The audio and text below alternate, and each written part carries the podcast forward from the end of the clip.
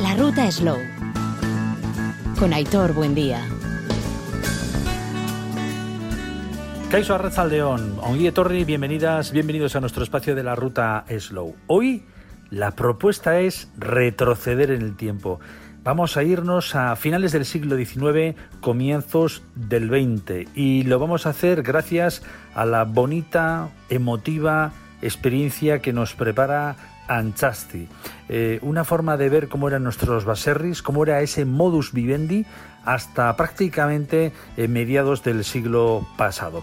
Una auténtica gozada. En esa ruta que hacemos de Euskadi Gastronómica nos dejamos llevar en este enclave donde nos encontramos, entre dos parques naturales espectaculares, Urquiola y Gorbella. Asteragoas.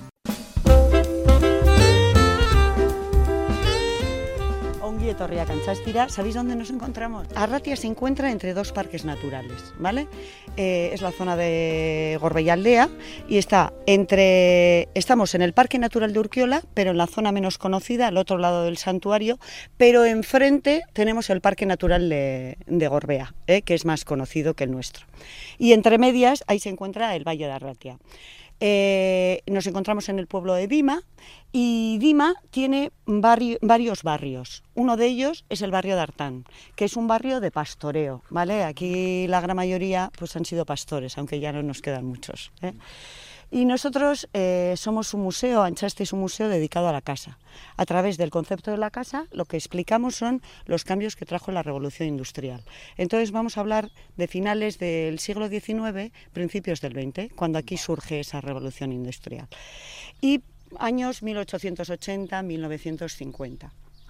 Eh, entonces, a través vamos a visitar toda todo el caserío, ¿eh? Eh, la parte que tenemos en negro es la vida tradicional, que también en el plano lo tenemos, y la parte en azul es la modernidad. Claro, yo engañaría si dijera que aquí vamos a encontrar un piso de Bilbao.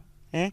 porque esa burguesía aparece de la mano de los más pudientes y aparece en el casco viejo bilbaíno, en pisos de 200 y 300 metros cuadrados, unos pisos muy elegantes. Pero como este museo está hecho con dos grandes colecciones, eh, eh, refleja muy bien esa modernidad.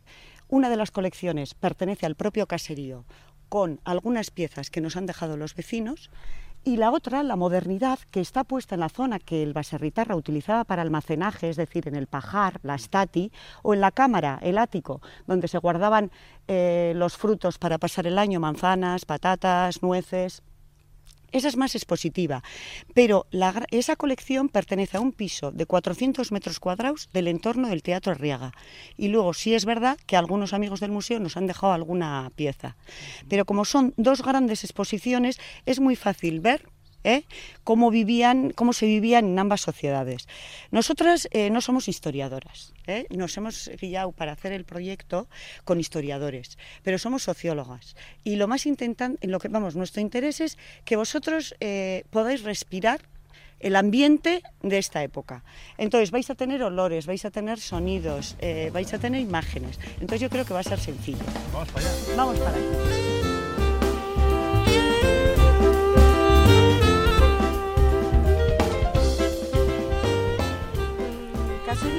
Es un caserío de pastores, no tiene nada especial, pero lo bueno que tiene es de finales del 19. ¿Qué quiere decir eso? Que mientras en Bilbao se construía una casa moderna, aquí se seguían construyendo este tipo de caseríos, no habían caído en desuso, o sea, seguían de moda.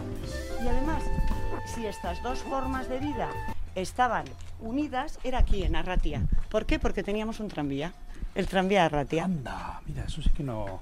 El tranvía de Ratia iba del entorno del Teatro Arriaga hasta Cianuri, en una de sus ramas. ¿eh? Una maravilla. ¿De, qué época estamos hablando? ¿De esa en concreto? ¿De finales de del...? de finales del 19.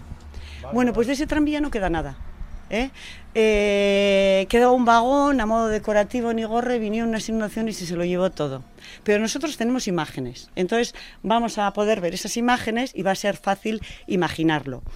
¿Eh? Eh, el caserío que vamos a ver, parecido a eso. Es de planta ratiana. ¿Qué quiere decir? Sí, todos son caseríos, todos son baserris, pero dentro de ellos hay muchas características. ¿El nuestro qué es? Pues muy cuadradote, tiene el tejado a cuatro aguas, ¿eh? abajo está la cuadra, las viviendas se encuentran arriba y el acceso a esa vivienda, que son unas escaleras, se encuentran por fuera del edificio. Y a estas escaleras se les llama el patín. El patín. Patín. Pero se utiliza todo, también la parte de abajo. ¿Qué guardaríais aquí? ¿Se os ocurre algo? Exactamente, aquí dentro. Sí. La, pues todo el tema de igual ropa de para salir y entrar. No. El charri, es el charritoki. Anda. Yo os voy a decir, mirar, eh, nosotros eh, decimos que somos el museo, pero el museo es el verdadero barrio. ¿Eh? ¿Por qué? Porque tiene ciertos elementos que lo hacía autosuficiente y a día de hoy se mantienen. Es como si tú estuvieras montando un, un Belén. Primero pondríamos la ermita, donde la gente va a hacer las celebraciones. Al lado está la bolera, que vamos a ver que es muy importante, y un lugar para socializar. Un poquito más arriba tenemos el erratoki, para errar los animales. Luego vamos a ver que detrás de esto está la fuente, con el abrevadero, con el lavadero, que vamos a ver que es un lugar de reunión de las mujeres muy importante. Y encima era usoescola. Tenía su propia escuela. ¿Para qué bajar de aquí si lo tenías todo? tenías todo. Tenías eh, tus huertas, tenías algún animal como la vaca que ya tenías leche, tenías tus ovejas que daban quesos, si tenías el cherry con la matanza y luego vamos a ver que tenía un horno que hacía pan una vez a la semana, ¿para qué bajar? No era necesario. ¿eh? Pero bueno, ahora vamos a visitar Anchasti. ¿Y Vale. qué es? Bueno, pues vamos a ver. Vamos a ver en la parte de abajo, que está en negro, la cuadra. Luego vamos a visitar la vivienda. Y luego vamos a visitar esa modernidad. Pero si veis en esta cuadra, veis un trocito azul. ¿Por qué? Porque es una cocina, una cocina de esas modernas, de esos pisos elegantes que hemos dicho. Es solo un trocito, para que os hagáis una idea, porque es bastante grande, pero esto era mucho más grande. ¿eh? Y diréis, ¿y para qué poner una cocina en una cuadra? Bueno, ¿para qué? Para que entendáis cómo cambia el concepto de casa ¿eh? y por qué a día de hoy vivimos como vivimos. Vamos a subir. Dentro.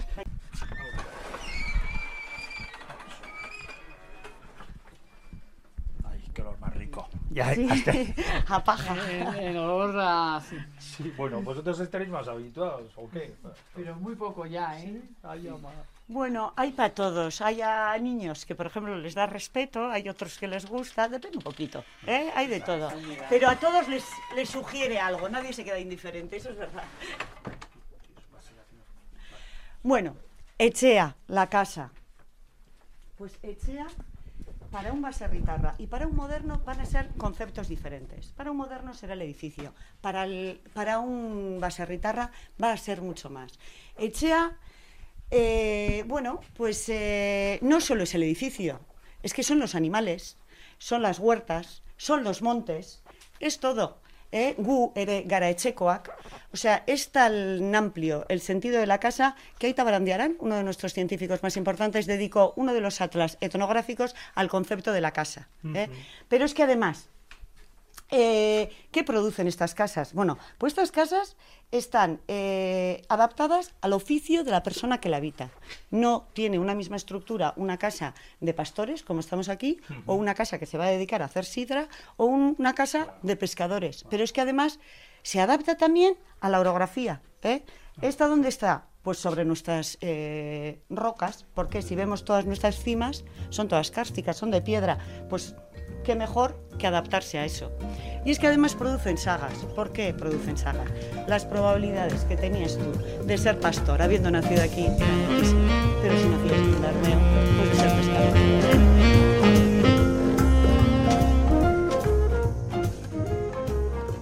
Egunon, soy Cristina Mézaga, estamos en Anchasti, en el Museo Anchasti, en el barrio de, de Artaun, de Dima, y bueno, nosotros somos un museo dedicado a la casa, hablamos de finales del 19, principios del 20, cuando aquí se da la revolución industrial, y lo que enseñamos son esta nueva forma de vida que crea la modernidad frente a la vida tradicional. Se pueden visitar una casa de la vida tradicional, otra de la modernidad, y unidas por el tranvía de Ratia, que no queda nada, pero sí tenemos imágenes.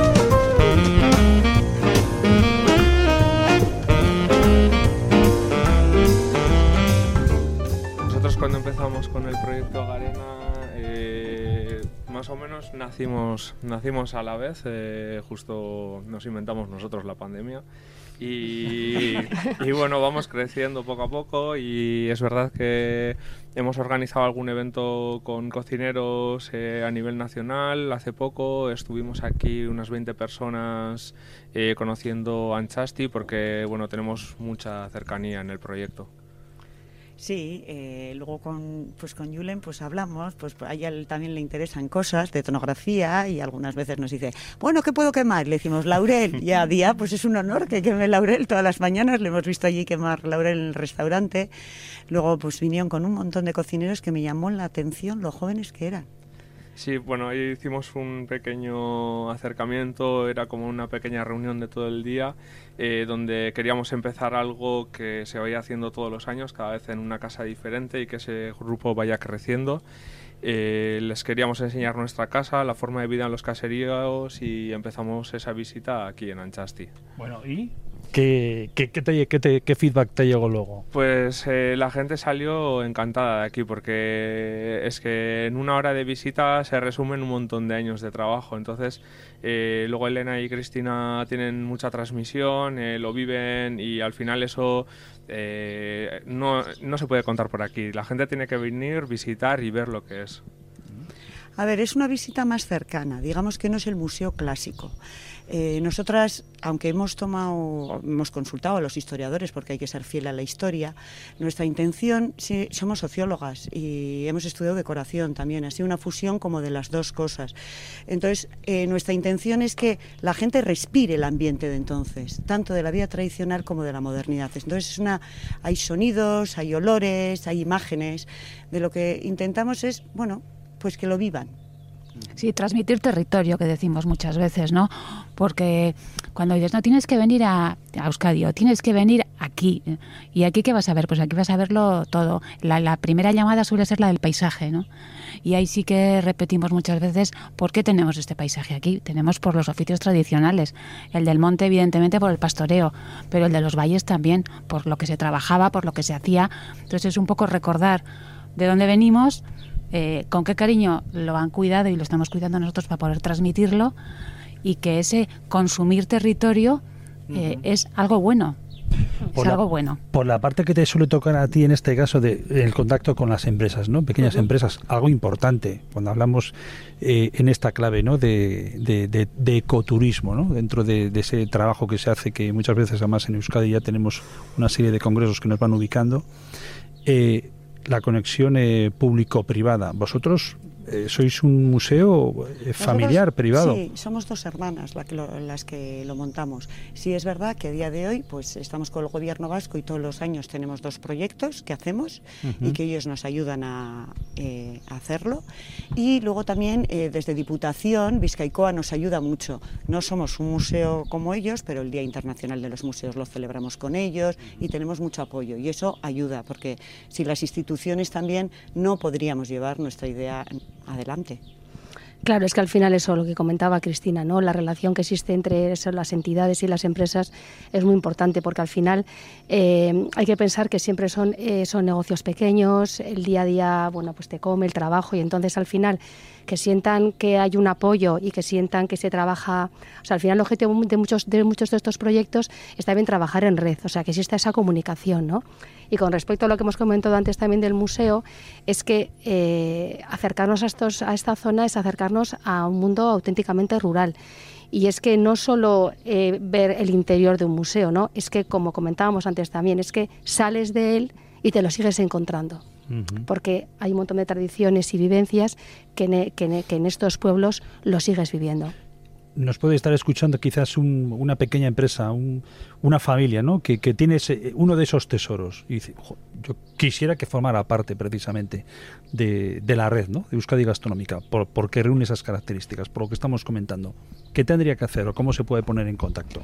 Pues bueno, en este caso ahora mismo tenemos además recién casi estrenada la opción de desde la propia página web podrían entrar en, en, bueno en la sección de Somos en un apartado nuevo que hemos creado y se puede eh, realizar la, la, adhesión online.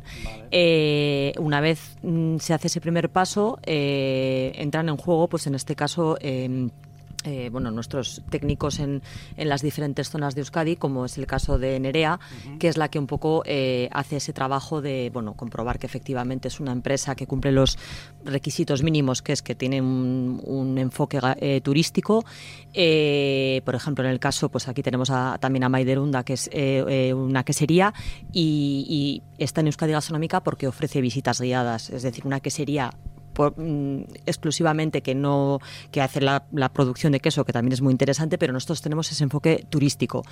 Y una vez que pasa ese primer filtro, por decirlo de alguna manera, de los técnicos de las comarcas, porque estamos hablando que Euskadi Gastronómica eh, trabajamos como con 28 microdestinos de Euskadi, ¿no? las diferentes comarcas y, los, y las capitales de Euskadi, y tenemos en torno a 750 empresas entonces, eh, bueno, nuestro trabajo es a través de los técnicos, a los cuales siempre agradecemos mucho el trabajo, porque si no, no podríamos mm, llevar una red tan amplia.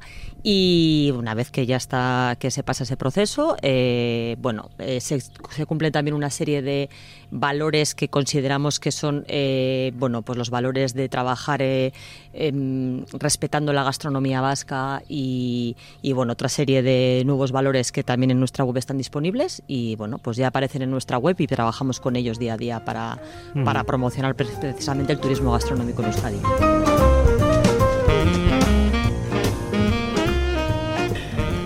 Eh, hola, soy Maider Lunda, soy de la que sería Cheta en Olaeta y soy parte de la, de la comarca de Gorbella Aldea. Soy Unón, eh, soy Marimar eh, de Euskadi Gastronómica, que es una red eh, impulsada por Gobierno Vasco para la promoción de, del turismo gastronómico en Euskadi. Eh, eh, soy Irancho Hijazo de, de Basquetour, del área de producto, y llevo en concreto el producto de gastronomía y vinos. Egunon, soy Sonia Barrondo y llevo un poco el área de proyectos en la de Regor Bellalde, que a lo que estamos hoy es el desarrollo turístico de la comarca. Eh, yo soy Nerea del Campo y trabajo con Sonia pues en todos los proyectos turísticos del destino. Unón, soy Julen Baz, responsable de restaurante Garena en Dima, donde intentamos recuperar un poco la forma de vida de los caseríos. Bueno, vienes acompañado. Sí, hoy venimos con un nuevo integrante del equipo. que mucho meneo, ¿no? ¿O qué? Pues eh, nos vamos cada vez metiendo más rollos. Si no es con el perro, ahora hemos puesto gallinas, hemos puesto gansos, hemos puesto huerta y bueno, intentando siempre recuperar eh, producto autóctono. Hemos puesto Euskal Oyoak y Euskal Ancharrak y en la huerta también variedades que estaban en peligro de desaparecer. Maider, ¿qué? ¿Qué sensaciones? Y, estás aquí a tiro de piedra tú, ¿no? ¿O qué? Sí, la verdad es que es, es, un sitio que una cosa es el sitio y otra cosa es lo que transmite. Porque entrar ya te deja, bueno, boca abierto, pero, pero que te cuente toda la historia que, que tú sí que recuerdas, porque yo he nacido en caserío, vengo de tradición de caserío, te, te recuerda a todo lo que han vivido tus abuelos, toda, esa tradición, ¿no? Son cosas muy bonitas que, que, te dan ganas de volver y sobre todo volver con, con, más gente y que puedas compartir esta experiencia. Bueno, primero lugar que estés, gracias que estés aquí porque estás estáis ahora mismo elaborando quesos, ¿no? Sí, nosotros La temporada de producción eh, empieza en febrero, pero termina en julio y bueno, pues dependiendo de cómo venga el clima, a veces se estira un poco más hasta agosto y otras veces nos quedaremos en julio. Dependiendo de cómo venga el clima, ¿quién lo sabe? Eh, estamos ahora mismo ya ha saltado todo por los aires, ¿no? Imagino. Pero siempre va a saltar por los aires. Eh, nunca va a salir nada como tú programas. Efectivamente. Bueno, tú también, ¿no? La parte vuestra, que tenéis esa conexión, ¿no? Con los productores. Sí, yo creo que, que al final, bueno, nosotros cada vez trabajamos más eh, la temporalidad eh, mucho más pura. hay un menú que cambiamos todos los meses y hay platos que cambiamos semanalmente porque eh, bueno, como has dicho, ¿no? Todo está cambiando, eh, hay cosas que son imprevisibles, podemos tener cosas plantadas que viene una granizada como la de hace 15 días y te fastidia toda la cosecha, entonces tienes que tener plan B. Eh, y es lo que tiene el trabajar con productores cercanos y, de casa pues eh, no es como ir al supermercado ¿no? que, siempre tienes eh, productos de peor calidad pero van a estar ahí nosotros tenemos que ir improvisando pero es lo bonito de nuestro trabajo también ¿no? el poder ofrecer siempre lo más fresco en el momento más óptimo porque al final el trabajar con, con gente así lo que nos da no es solo el tener el producto fresco, sino que para mí el momento óptimo de recogida es hoy, pero para ti igual es pasado mañana, ¿no? Entonces el poder ir a... La mayoría de los nuestros están a 5 kilómetros de nuestra casa, entonces el poder ir a visitarles y trabajar con ellos y decirles quiero trabajar este producto de esta, de esta forma, eh, quiero que me recojas en este momento y la semana que viene cuando se acabe tendré que cambiar el plato, pues nosotros, eh, a partir de que vinimos aquí, empezamos a conocer productores y es que hay un montón. Y muchas veces pues le llamamos a, Nerea, le pedimos sopitas, Nerea, necesitamos esto, ¿dónde podemos ir? Y entonces nos ayudan. Entonces, eh, el estar unidas, lo privado, con lo institucional, el trabajar en red, en apoyarnos. Muchos clientes vienen aquí y dicen, bueno, ya, pero eso es Garena. Y le digo, no, Garena tiene todos los precios. Entre semana tienes un menú que, bueno, que, lo, que se lo puede permitir mucha gente, igual como algo especial, pero te lo puedes permitir. Tienen la taberna Garena los fines de semana. O sea, hay muchas opciones. Lo que pasa es que hay cosas que parece, o lo rural, parece como que, va, ya sé lo que me vas a contar, el arca antigua, que no, que no es el arca antigua, que hoy en día hay muchísima gente muchísima, que está trabajando y enseña cosas que son verdaderamente especiales. Pero parece que todo lo metemos y es un concepto, museos, ¡buf, qué aburrido! Que no, que los museos están trabajando precisamente para eso, para que no seamos aburridos, para no que sea un tocho. Ahora nosotros hacemos unas publicaciones de etnografía que es una introducción a, la etnografía que cada vez que hacemos uno, Julen, toma tú esto, para que lo vean allí también, que está en tres idiomas, que es una iniciación a la etnografía, está en euskera, en castellano y en inglés, precisamente para eso, para acercarnos y que tengamos todos un nivel cultural bueno.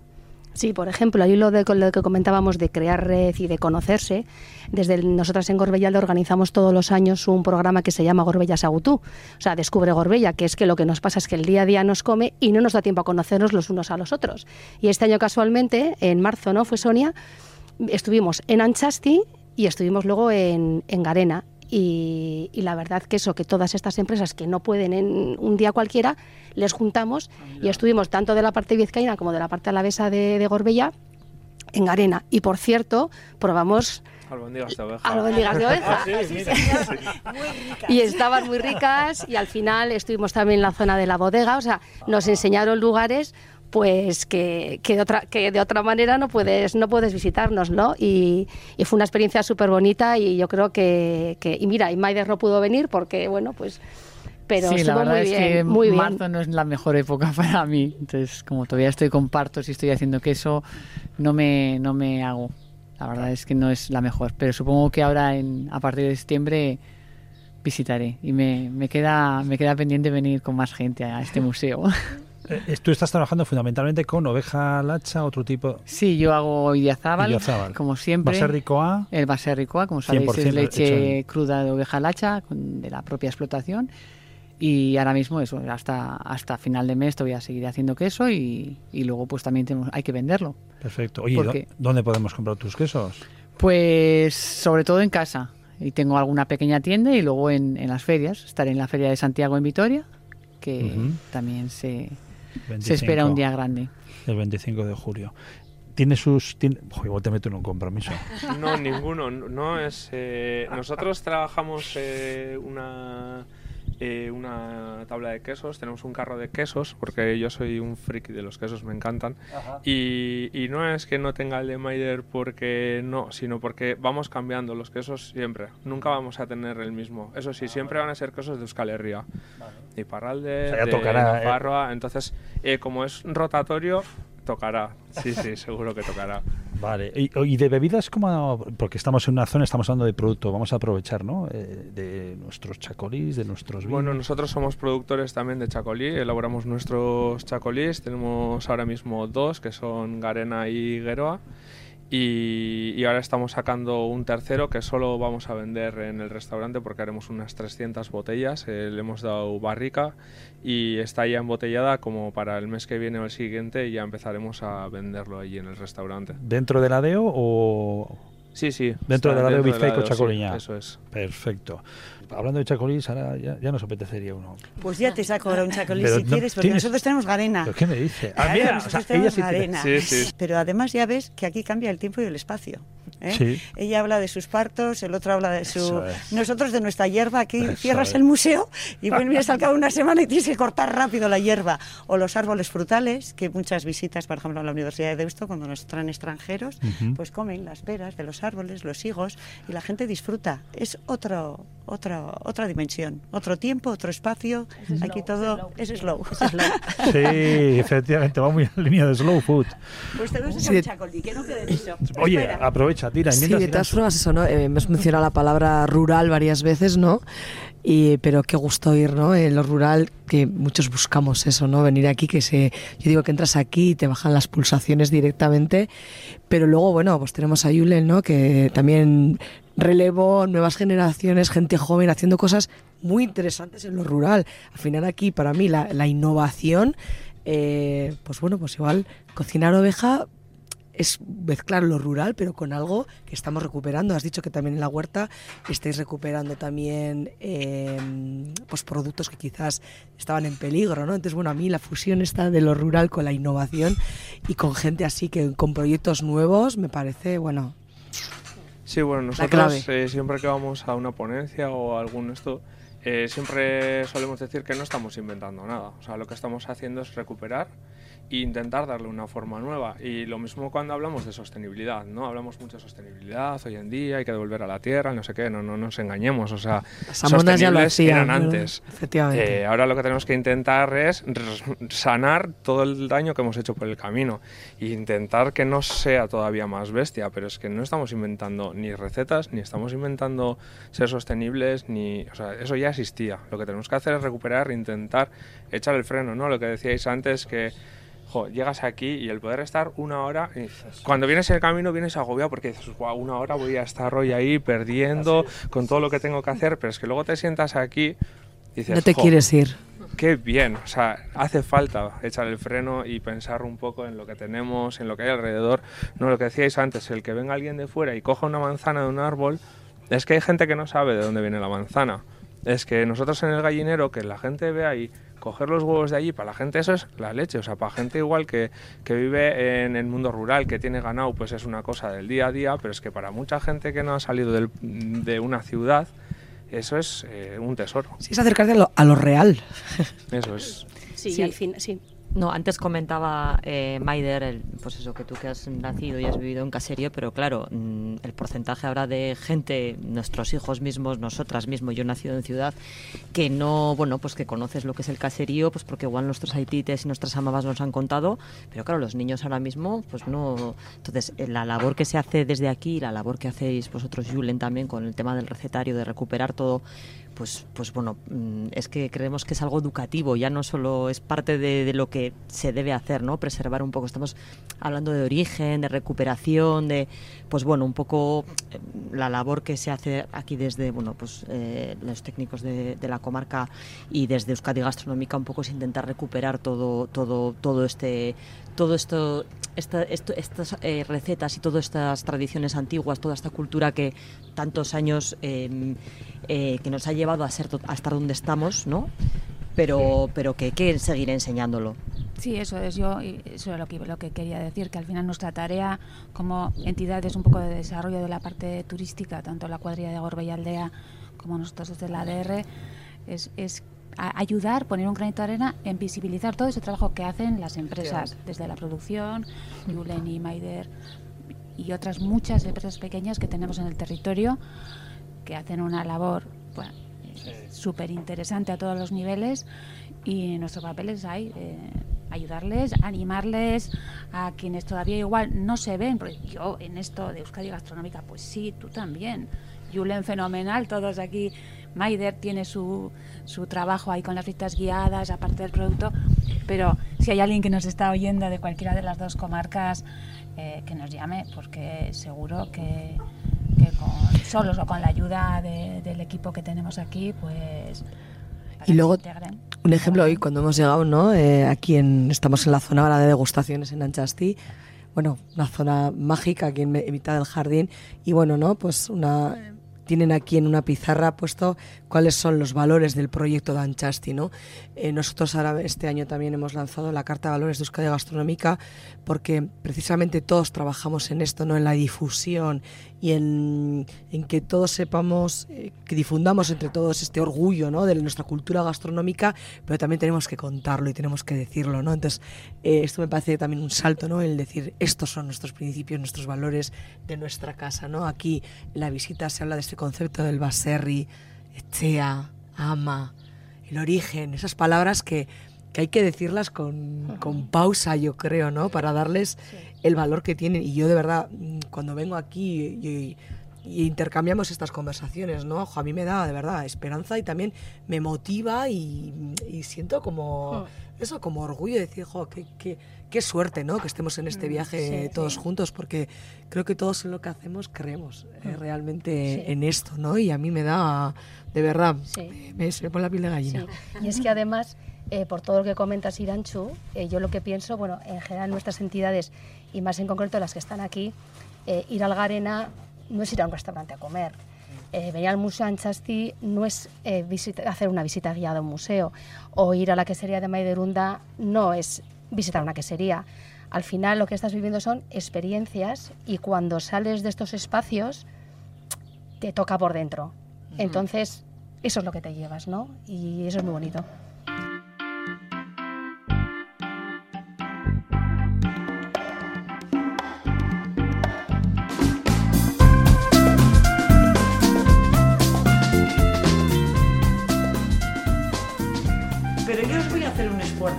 De imaginación. Quiero que hagáis. Tenéis 14 años todos y habéis nacido en Artaun.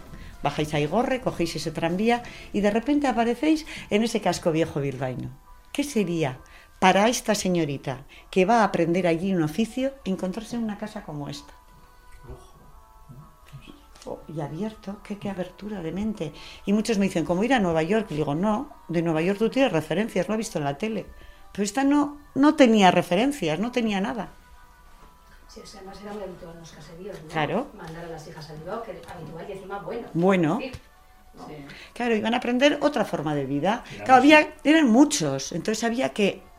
Y la música. Y la música ha cambiado. Pero aquí, ¿qué es lo que se da? Aquí lo que se da es un cambio de sistema. Se da la economía de mercado. Aquí empieza la producción en serie. Al producir en serie, yo puedo bajar mis márgenes, que va a subir el consumo. Y hoy en día, ¿en qué nos encontramos? Al consumo en masa. Ningún rico de entonces hubiera pensado que íbamos a consumir tanto. ¿eh?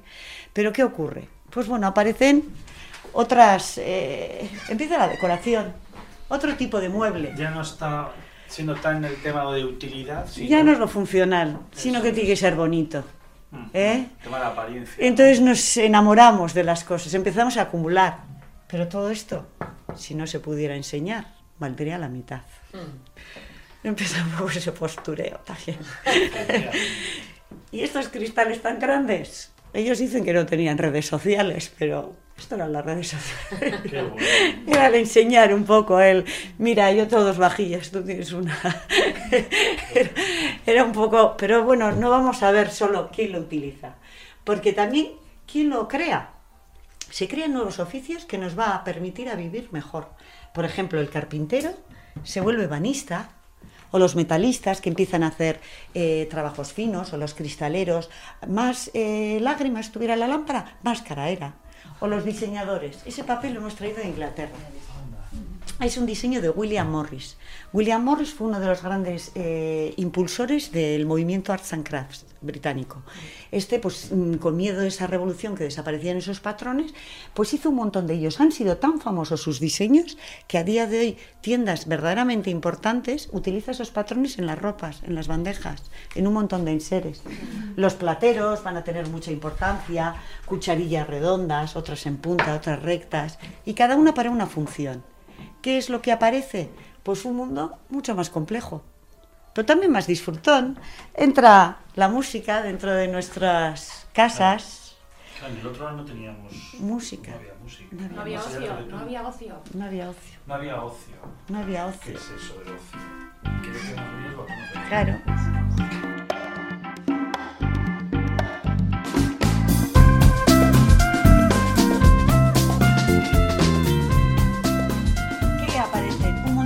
De transporte. El más importante, el tren.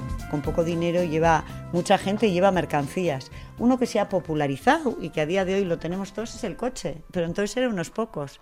Eran descapotables, llevaban gorritos, gafitas. Mirar los mapas de carreteras. Vizcay, Bitzabalak, Bidesabalak. Habrá que ensanchar esos caminos para que pasen nuestros coches. Esa es una joya de 1918. Pero también aparecen los prismáticos, las navajitas de viaje, las cámaras de fotos, el estereoscopio, vaya nombre, pero es el antiguo 3D. Una foto del ojo derecho, otro del izquierdo, que a través de ciertas lentes se ve el volumen. Billetes por kilómetros, 3.800 kilómetros, serie D. ¿Eso no es nuestra Baric? Señores, consuman kilómetros. Aparece el consumo. Bueno, el señor de esta casa... Michelin aquí, ¿eh? Sí. Además están muy cotizadas en Francia las vías Michelin. El señor de esta casa, de estos 400 metros cuadrados, estos objetos de Bilbao, pertenecía a este señor que era catedrático. Catedrático de instituto, de geografía e historia, de la primera generación de catedráticos, ¿eh? del Instituto Vizcaíno de Bilbao. Estos preocupados dicen, a ver, hay, tiene que haber una instrucción pública. Y empiezan a, a, a ¿cómo se dice?, a construir escuelas de barrio. Aquí la que tenemos en Artown es de 1927, pero la que hay en, en Ova, por ejemplo, es de 1923. Sobre este periodo se, se construyen un montón. ¿Qué más se hace? Bueno, en el entorno euskera se crean las instituciones más importantes. Se crea la primera cátedra de euskera, se crea Euskal Zaindia, Eusko Ikaskuntza. En la primera cátedra de euskera, eh, entre otros, se presentan eh, Resurrección María de Azcue, Unamuno y Sabino Arana. ¿Quién la saca? Resurrección María de Azcue. Este dice, bueno, a ver, viene mucha gente de fuera, hay que empezar a cuidar nuestro idioma, qué es la forma, empieza a mirar mucho hacia Europa y ve que hace falta una unificación. ¿eh? que años mucho más tarde sería nuestro Batúa, pero se empiezan a poner las primeras piedritas. Pero luego además dice, bueno, no solo tiene que ser un, un lenguaje, ¿no? También se puede escribir. Crea Euskaltzale, el primer semanario íntegramente en euskera. ¿eh? En este en, es en euskera vizcaíno. ¿eh? Luego aquí tenemos otro espacio, el despacho, un lugar de reunión dentro de estas casas modernas, que en sociedad va a ser el club o el choco, pero todas las clases sociales van a tener su lugar de reunión, porque los primeros movimientos sindicalistas lo harán en las tabernas.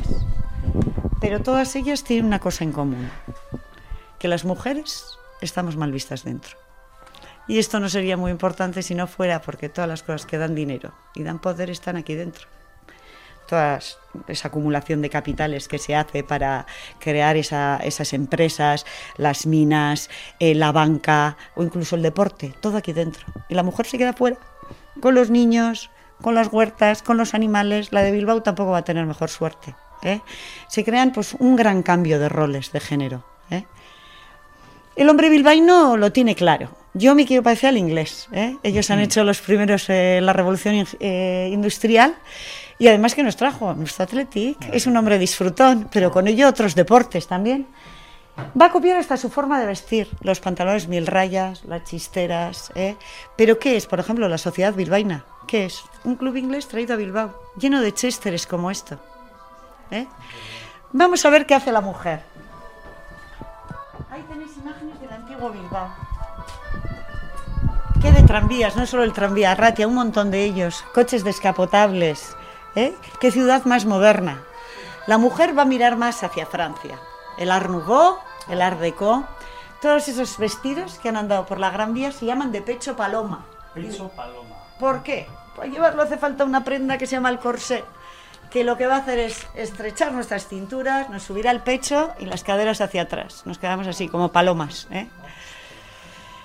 Pero bueno, este vestido, que es una joya, esta señorita se casó con el catedrático con este vestido en San Nicolás de Bari, en el Arenal, en 1881. No solo llevará el corsé, sino que también lleva ballenas.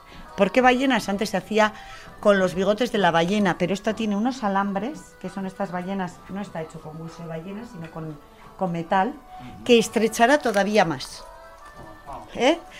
Y lleva esto, luego lleva un montón de sayas y luego en festividades se ponían el polisón, que era un cojinete aquí, ¿eh? que hacía esta S pues más pronunciada. Yo creo que cuando las abuelas decían que para lucir hay que sufrir, venía de aquí. Pero no solo para lucir hay que sufrir, es que para ser elegante hay que ir tocada. ¿eh? O los lutos, que hoy en día los hemos olvidado. Pero cuando vienen los niños aquí, un día le contaba una, una señora a la otra, le decía, ¿te acuerdas de la tía Emilia? Le cayeron mal los lutos y se le pasó el arroz. Me diréis que esa frase no es qué frase, tremenda. sí, sí. No es tremenda. ¿Por qué? Pues bueno, pues si se te moría el padre, tres años de luto, dos de alivio, en la que podías ir de grises, malvas, y luego la madre, es que no era solo un color, era una forma de vida. No. No, se podía ir al teatro ni al cine, o sea, eh, no se podía socializar. Tenías que estar triste. ¿eh? Pero bueno, eh, en todas estas normas, que eran mucho más duras con las mujeres que con los hombres, ser económicamente independiente era bastante complicado. ¿eh? Pero había algunas que lo lograban. A nosotros nos gusta defender eh, dos colectivos, las sombrereras y las modistas. Estas que hacían, al principio empezaban en sus casitas a coser. Si les iba bien, ponían su tallercito. ¿Eh? Si gustaban esos trajes a las señoritas de Bilbao y algunas incluso viajaban a Francia, de ahí traían telas o sombreros o piezas que vendían luego a las señoras que conseguían ser pues económicamente independientes. Eh, tenemos unas imágenes, todavía no las hemos editado, que seguramente vais a saber de quién hablo. En Colón de la Reategui, enfrente de Iruña, había una sombrerera muy conocida que era Merche.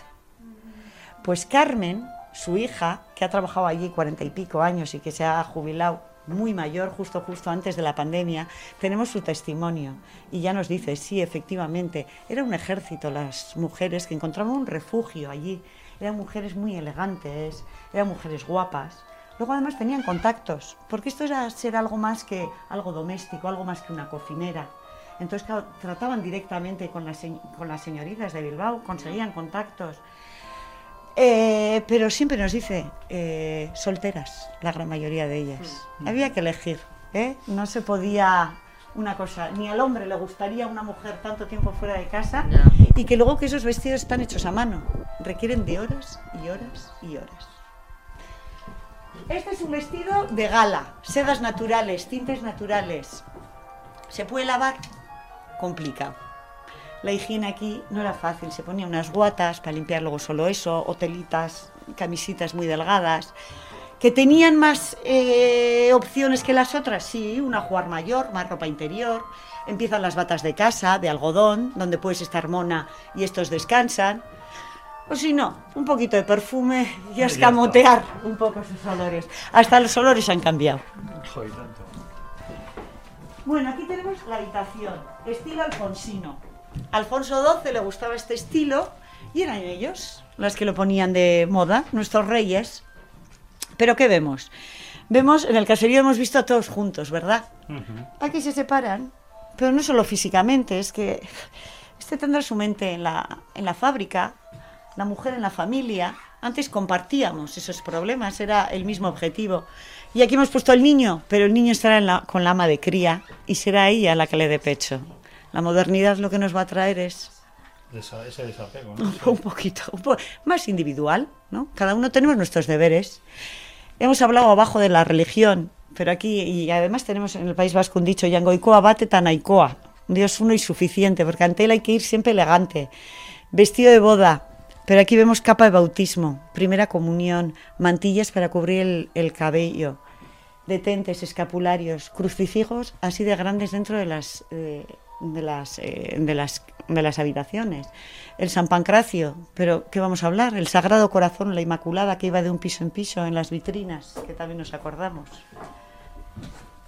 Otro choco. Bueno, aquí vamos a movernos a una esquinita. Las mujeres no vamos a tener un despacho, tendremos una esquinita. Aquí nos retiraremos, coseremos, bordaremos y la que quiera, pues se distinguirá estudiando francés. Pero vemos un brasero. ¿Qué quiere decir? Casas elegantes, sí. Pero ¿creéis que esos 400 metros cuadrados se pueden utilizar en el día a día? No. Estás en el día a día, está en una esquinita pequeñita con su braserito y se acabó. Y ahora vamos a ver la última habitación, pero no por ella menos importante, el baño. Ahora va a ser más el tenerlo que el usarlo. poner al servicio, a calentar esta estancia o a llenar la bañera, porque algunos no tengan las aguas canalizadas, va a ser complicado. Pero se pone de moda tener estas estancias, tener tu bañera de patas, todo lo que tiene que ver con, con la modernidad, con, con, con conceptos de bienestar, el ir a la playa, el que tener una caseta en la playa, tener tu bidé, el agua de colonia, el agua de rosas. ¿Qué años estamos hablando? Pues eh, eh, mira, el ensanche de Bilbao, tienes todo el casco viejo de Bilbao que se crea a finales del 19 y luego el ensanche, pues las casas son de 1901, 1905, 1920. Pues bueno, se empieza a vivir así. Para acabar, ya os digo la última frase. Entonces, ¿qué es la modernidad? Si coges una revista de esas, blanco y negro, no dejan de ser más que anuncios. Anuncios que te duelen la garganta, pues toma el jarabe Dr. Ecker. Es una solución a todos nuestros problemas. ¿Y en qué lo hemos convertido? En generar nuevos problemas para ver si generamos nuevas soluciones. Y bueno, y así de paso seguimos consumiendo. y para acabar, sí os voy a dar un poquito de colonia y así podéis saber cómo olían nuestras abuelas. Agua de rosas. A ver si te gusta. Anda. Os va a recordar un poco a los, a los rosarios, porque se hacían con pétalos de rosas.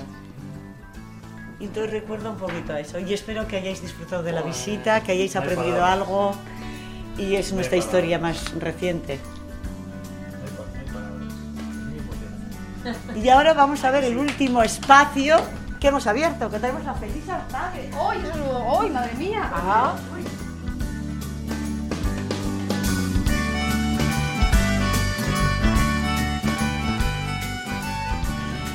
Pues eh, tenemos la última mujer de Lima que se dedicó a, a hacer pan para la venta. Y bueno, eh, sangre, con hizo un homenaje a- ¿A que sí? Sí. La que tiene que venir Luisa. Sí, sí. Se va a morir. Se va a morir.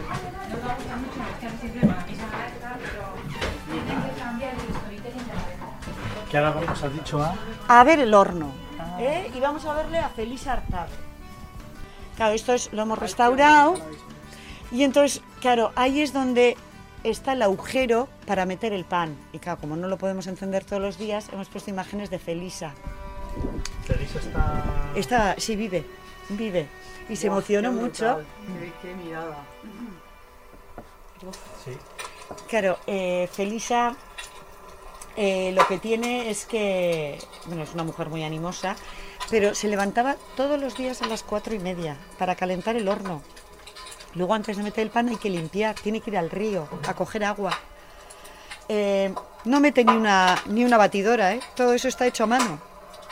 Mirar las manos, por favor, Felisa. Pues fue muy emocionante, pues porque ella decía que, que- fue muy emocionante porque ella decía, ¿no? Que, que claro, que siempre aquí cuando vienen los etnógrafos siempre van un poco más como a los hombres, ¿no? Y esta vez a ella la han grabado, fíjate, la han venido, le han grabado, ¿no? Y bueno, la, la hija se emocionó y bueno, pues eh, fue muy bonito. ¿Dónde vive ella? Ella vive en Dima, justo en la recta, antes de llegar al pueblo, vive ahí.